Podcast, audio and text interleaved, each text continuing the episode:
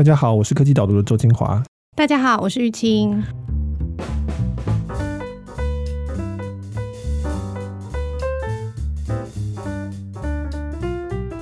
玉清，你现在大概一个礼拜多少时间是看电视，多少时间是看 YouTube？我的电视就是我的 YouTube，所以我分不出来，因为但但是也会在电脑上看，手机上看就是。但是我电视其实现在只只看 YouTube，所以你不会看什么 TVBS 啊那些东森新闻？我们是剪线一组，著名的中天新闻台。嗯，这个发起最近有很有名的活动。对，那我们今天其实。不是要讨论 YouTube，但是我们会用 YouTube 来看一个未来的现象。我们今天其实要讨论的是游戏。不过这个游戏，这个今天讨论的跟 YouTube 本身有非常非常大的关系啊。对，因为今天讨论的是 Google 推出的一个呃宣布的一个新的游戏服务，叫做 Stadia。我们等下会应该会讨论到说为什么跟 YouTube 有很大的关系。那首先 Google 当然它拥有 YouTube 了哈。嗯。那 Stadia 它的特色是什么？它是一个游戏串流服务。那这是一件非常轰动武林的事情，因为很多游戏厂商都想要做串流，这个事情已经已经大家在讨论很久了，但是一直都没有人真的做起来。很多人尝试过，那这次 Google 非常盛大的全面性的这个发布 Stadia 这游戏串流服务，那什么意思呢？就是说他在网络上有示范的影片，画面上就是有一个人在看 YouTube 的影片，那个 YouTube 影片是一个刺客教条的游戏的画面。旁边有一个 Play Now 的钮，就是现在玩。然后你只要在那边点那个钮，你就瞬间就进入那个游戏开始玩了。就是五秒后，然后你你看起来还是一个 YouTube 的画面，你其实，在 YouTube 的这个影像里面，但是你已经可以操作那个角色玩这个游戏了。所以不用去买 DVD 光碟片，不用去买游戏主机，不用买 PlayStation 或是 Xbox 或是任天堂的 Wish。什么都不用，就是用你原来的 browser 里面的原来的 YouTube 就可以开始玩这游戏。而且，当然他们强调的是说，可以支援到 4K，可以支援到每秒六十格画面，就是高解析度的无延迟的一个状态。那非常的惊人的一个 demo，所以变成所有人、任何人现在变成你只要能够用 YouTube 的地方，那你就可以瞬间同时可以开始玩游戏了。对，我在看发表会的时候，你刚刚讲到这，直接在 YouTube 上面直接玩游戏是令人很。兴奋的部分，然后以及那个无延迟的状态，就是他们有示范说，诶，他在手机玩，然后在电脑玩，在电视荧幕玩都没有问题，因为他们还有搭配了一个他们的硬体装置，所以我们就让这个游玩的体验变得非常的自然。你想在哪个地方，你在哪边看到，在哪边就开始，然后在每一个装置你都可以接续的玩下去。对，就跟 YouTube 你可以在任何装置看一样。那 Stadia 也是，因为它是串流，所以换句话说，所有的游戏本身其实是在云里面，它的运算、它的 GPU、它的 CPU 还有它的储存，所以荧幕只是它的一个投影而已，只是它把画面结果投影出来。因此你在哪个荧幕其实是没有差别的。所以它在示范里面就是从一个荧幕跳到那个荧幕，只要你的账号在那边，它就可以直接无缝的切换过去。就像 Netflix 一样看影片，你只要有账户，哪个荧幕都可以看，没有差。我看那个示范的时候就觉得，哦，就是跟我在看 Netflix 是差不多的样子的。对，为什么说很多人想要做游戏串流？就是从 YouTube 开始，YouTube 事实上也算是某一种类型的串流，你可以说它是影音一种形式的影音串流。那 Netflix 也是，从这个出来之后，大家就在想说，那是不是游戏有一天也可以？当然，游戏它的资料量更大，它必须有互动，影音只是单方面的收，就是你播我看。那游戏变成是我还要去输入嘛？那我要互动。呃，如果你是多人流连线游戏，比如说上千人、上万人，那它有更多的主机在跑，更多的互动输入进来，它要怎么去处理？这当然是一个复杂很多的题目。所以也因此，为什么游戏比影音串流要晚啊？为什么那么多人尝试失败？那显然这一次 Google 是觉得说我可以办到，天时地利人和，我有。那因此我来做，我个人是非常的觉得这是今年目前为止毫无疑问是今年目前为止最好的一个 demo。嗯，做不做得起来？或者说他他会多快的做起来，那是另外一回事。但是至少他的一个状态其实是相当成熟的。看起来我，我看的时候会有一种好像在观看黑科技的感觉。不过我觉得你从一开始前面提到那个部分还蛮有趣，就是说串流游戏这件事情，很多厂商都试着要做，但是这一次 Google 的发表会让大家觉得说好像真的有期待的部分。你可不可以就是？说一下，你觉得它这整体性为什么会让人觉得说，哎，Google 这次做好像就可以有一种一统江山的感觉？对，所以为什么会以前的人做不起来？那这次 Google 看起来是有希望做得起来。最主要的理由是因为 Google 有云，它是现在是全全世界前三大的云服务商之一。那你要做到串流，你当然就需要有很好的云的资源跟它的架构。那 Google 当然在这技术上是没有什么问题的，虽然它还落后前两名蛮多的，但是至少它在全世界的这个分布已经够多了。因为刚才提到说游戏啊，它有互动，我在文章里有提到，它有面对频宽的问题跟延迟的问题。频宽的意思就是说，这个高速公路的路够不够宽，会不会大家塞车？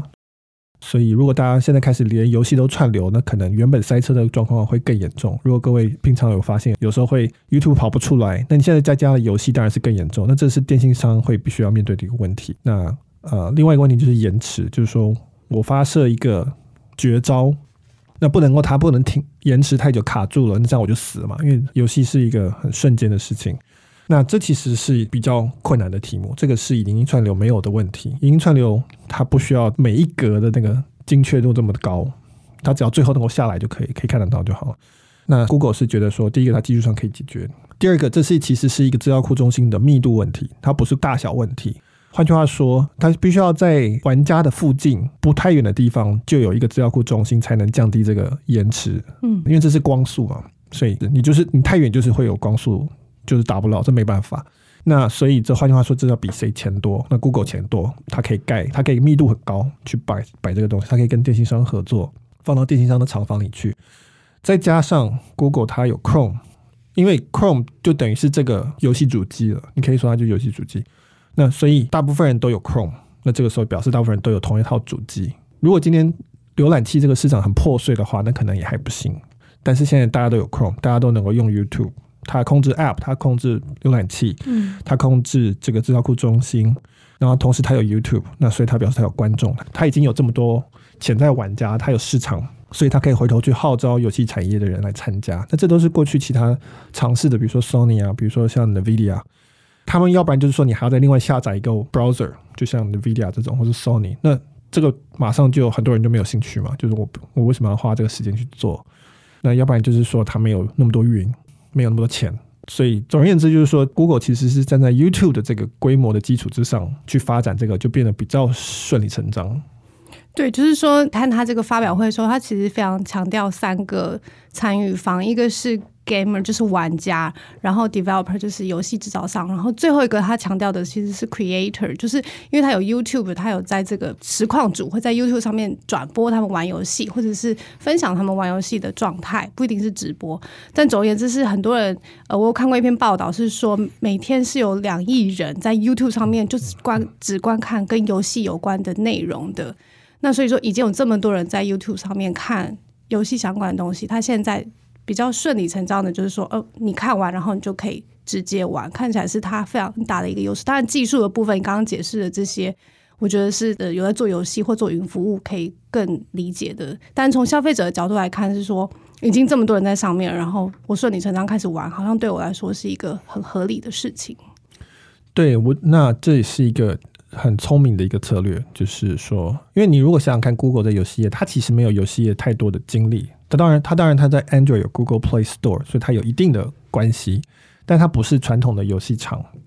就换句话说，游戏业跟玩家其实至少现在不是在 Google 手里面，它没有掌握到。但是 Google 掌握的是一大群在看旁边在看人家玩游戏的人，就是那些在 YouTube 上面看转播的人跟实况主，就是旁边起哄的人都在 Google 的手上。那所以说，他是从这个角度进来说，那我把大家拉进来。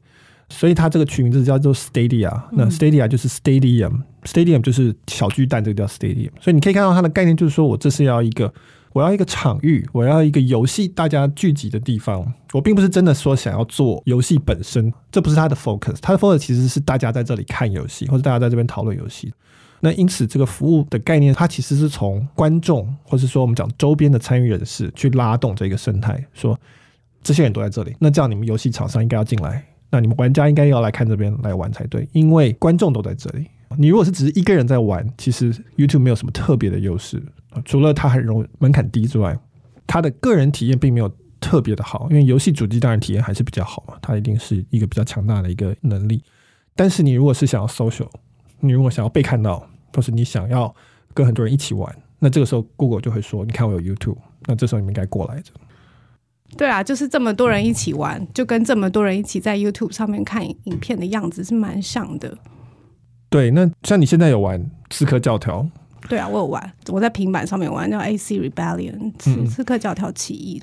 对，那其实正好 Google 它在发表 Stadia 的时候，它也是以刺客教条为示范。我刚刚讲那个从 YouTube 忽然串到游戏，那就是它就是用刺客教条来作为一个例子。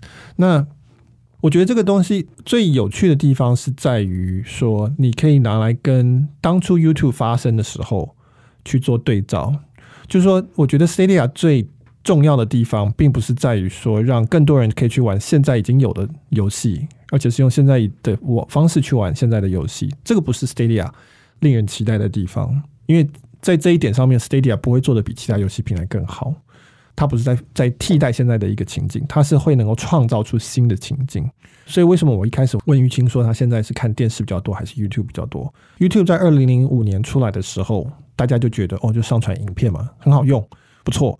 但是没有人会想到，今天根本大家都不看电视，只看 YouTube。然后大家在 YouTube 上面，它产生了很多新的使用情境。我可以在上面去学东西，我可以在上面看开箱文，我可以在上面看搞笑的网红。事实上，网红是占 YouTube 很小的一个领域。我可以看 MV，就是说，因为 YouTube 的平台的诞生，让这整件影音变得非常的我们叫民主化、普及，就 democratize，就是大家都可以用，而且大家都可以把它拿来用各式各样的方法去用影片。我举的另外一个例子说，我每次在皮克邦上面看食记介绍餐厅，有时候现在就会多一段嵌入一段影片，就是试吃文、试吃影片，所以它就是文字加图片加影片这样子。那这个是有 YouTube 才能创造出来的状况。传统的电视，你是它那个影片是锁在电视机里面拿不出来。那所以 Stadia 要做的是类似的事情。Stadia 它现在很重要的一个两个功能，一个就是你讲的，就是说它说它可以跟 YouTube 的直播完美的合在一起。怎么做？就是当它在串流游戏的同时，它会有串另外一条串流直接到 YouTube 上面。所以我在边玩，我可以边按一个键，我玩的这个状况就会直接在 YouTube 上面变成基本上是直播，它就会一个 stream 出来，所以大家都可以同时在玩看。那如果你是一个多人线上游戏，大家还可以随时按进来玩。所以比如说我假设我玩 Minecraft 好了，玩玩玩，别人看到了觉得很有趣，他可以跳进来玩。所以这是一个新的互动，而且是一个切割出来的事情。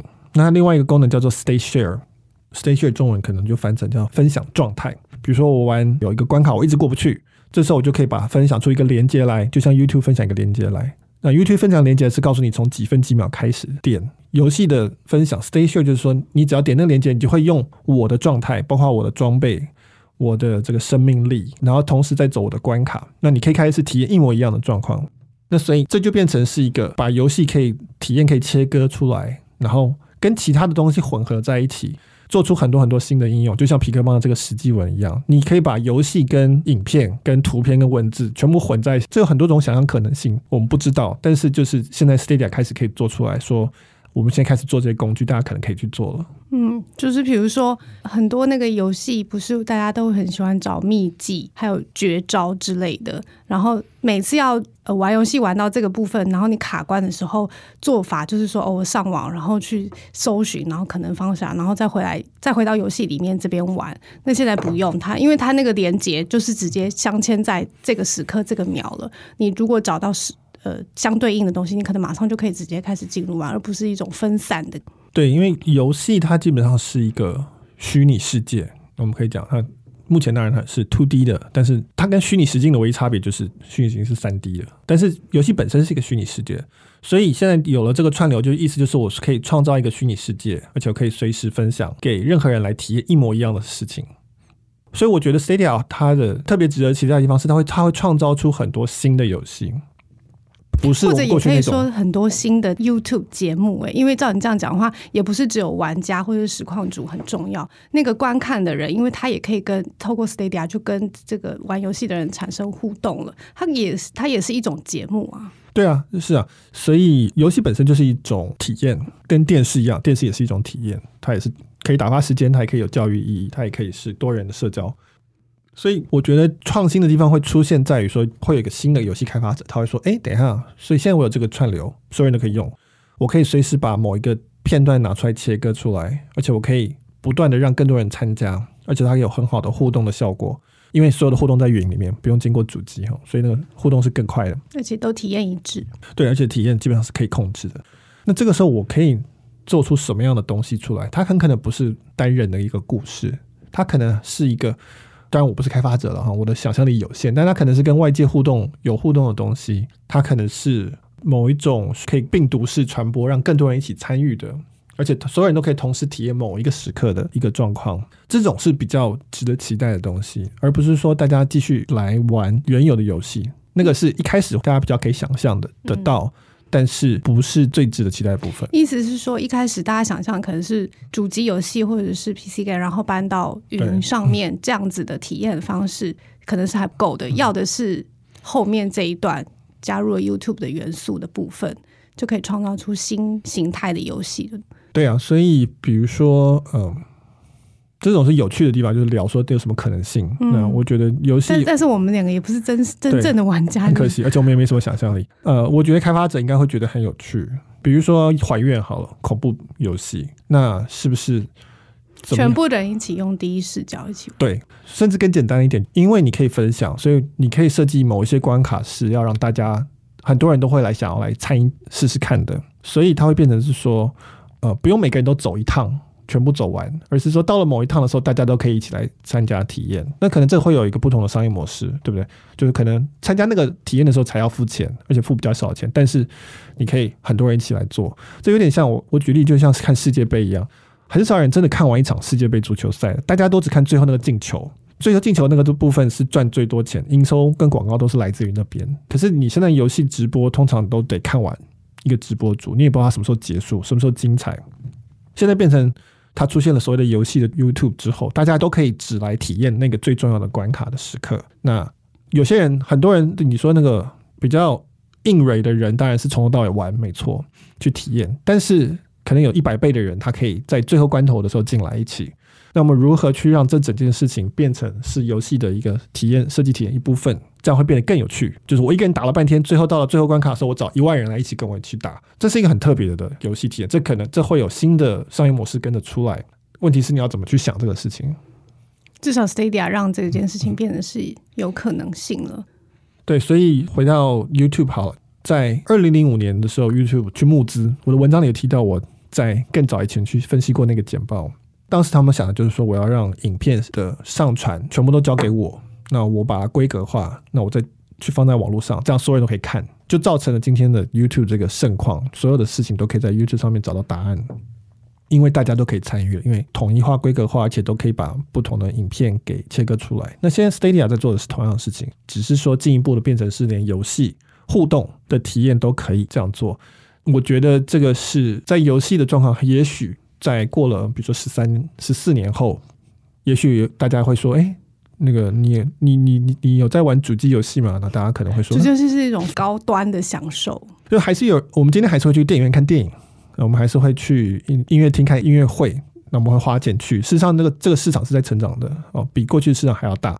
但是有更多的人的更多的时间数是在 YouTube 上面看音乐会，在 YouTube 上面看一些影小的影片，那那个市场会变更大，而且长得更快。对。游戏业的人都对于 Stadia 的出现感到非常的惊奇，不过它就是一个非常走在前面的科技的概念的感觉，所以其实有很多问题是没有回答的，比如说像刚刚你最一开始提到的延迟的或者是云服务技术的问题，那还不确定他们解决的状态，以及就是。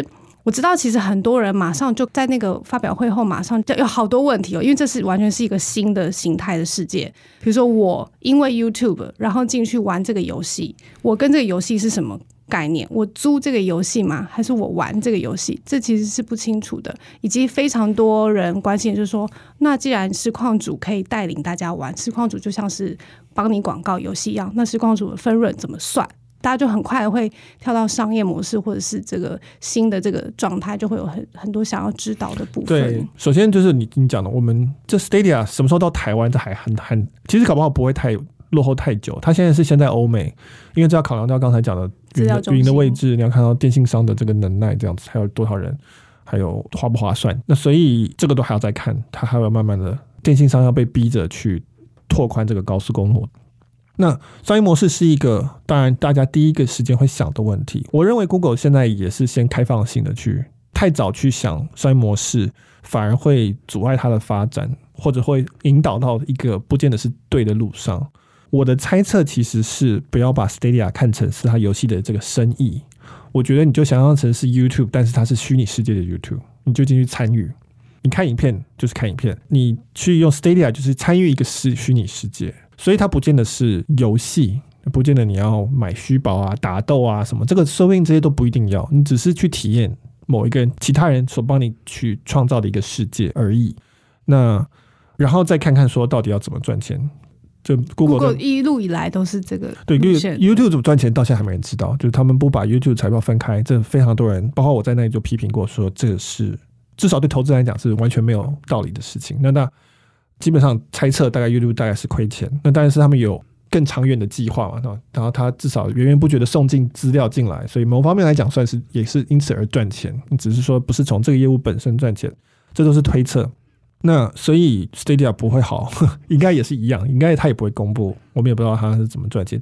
但是对 Stadia 来说，这不叫做游戏，这其实是一个虚拟世界的入口。让你可以进入一个新的在云上面的一个虚拟世界，一个新形态的一个内容。它可能是像游戏哦，你可以在里面打打杀杀或干嘛，但是不见得会跟现在的这个什么愤怒鸟这种有关卡什么这个概念是完全一样的。嗯，好。我们今天讨论完 Stadia，不知道大家对 Stadia 期不期待？我相信我们应该蛮多听众是游戏玩家或者是在游戏产业的，也欢迎在我们的网页下面就是留言告诉我们说你看完 Stadia 的感想。那接下来我们要回答读者给我们的提问，那你来念好了。好，我来代替读者发问。上一周文章里面有提到的，就是苹果发表会里面的苹果信用卡，希望可以谈谈 Apple Card 跟台湾现行信用卡市场商业模式的差异，以及是否颠覆既有市场的可能性。嗯，好，Apple Card 是指苹果推出的这个信用卡，那它跟现有的信用卡的最大的差别，大概是在于它不是靠循环利息赚钱，大部分的信用卡其实基本上是靠利息赚钱。但是苹果不是，因为它卖 iPhone 嘛，所以这个服务本身会不会对它带来利润，但是它并不会特别希望用户欠钱，而是说希望用久了之后习惯就不会离开苹果的生态圈。所以你看到苹果的宣布里面就说我没有这个费用，没有那个费用，我没有延迟费啊，什么什么各式各样的费用，它还是有利息啊，因为当然欠钱就是要有利息嘛，不然人家永远不会还。但是它没有惩罚性的部分，那它不是不是要赚那个钱。这是最大的差别，所以我记得看到金管会是说，大概也没有什么意见啊，就是对他进来，只是他当然要找个台湾的银行合作，因为信用卡本身在台湾是金管会管，一来二来苹果也不想做银行，no, 做银行有很多帮手帮脚的地方，嗯，所以只要他能够找到台湾的信用卡合作，他大概就可以进台湾来做。那这个最重要的影响是在于网络交易的部分，就是说它会变成是越来越主流的交易方式，用 Apple Pay。而一般的银行信用卡会显得是越来越虚拟化，越来越推到后面，因为大家在你在用 Apple Pay 的时候，选择用 Apple Card 会觉得越来越合理。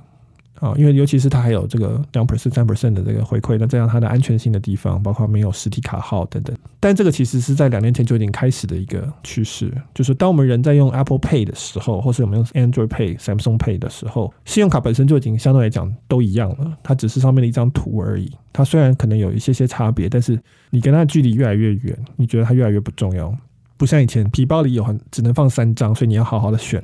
哪三张信用卡？今天 Apple Pay 里面可以放一百张、一万张，没有差。那所以其实装置苹果或者 Samsung 或者什么，他们会越来越重要，或者 Line 会越来越重要。发卡银行的差异会越来越不重要。那所以这个趋势大概是很明显的。那当然在中国会更更明显，就是说，其实最大的支付就是最大的网络服务公司，因为他们拥有你最多的资料，所以他可以做最好的风险的评估，可以给你最好的信用的评估，这是一起来的。所以自然它的优势是最高的。那台湾还不会那么快，但是这个看不出任何这个趋势上面会有任何可逆的地方，所以就是银行跟顾客之间会越来越远。传统的银行啊，对啊，它就是谁有资料谁就跟你紧密嘛，那谁就可以给你最有竞争力的价格或是服务。那台湾当然因为有现在有很多法规保护的关系，所以没有看到这个状况，但是理论上这个是从数学来看，就是一定是会这样发生。嗯，好。那我们今天录音就到这里，谢谢大家，拜拜，拜拜。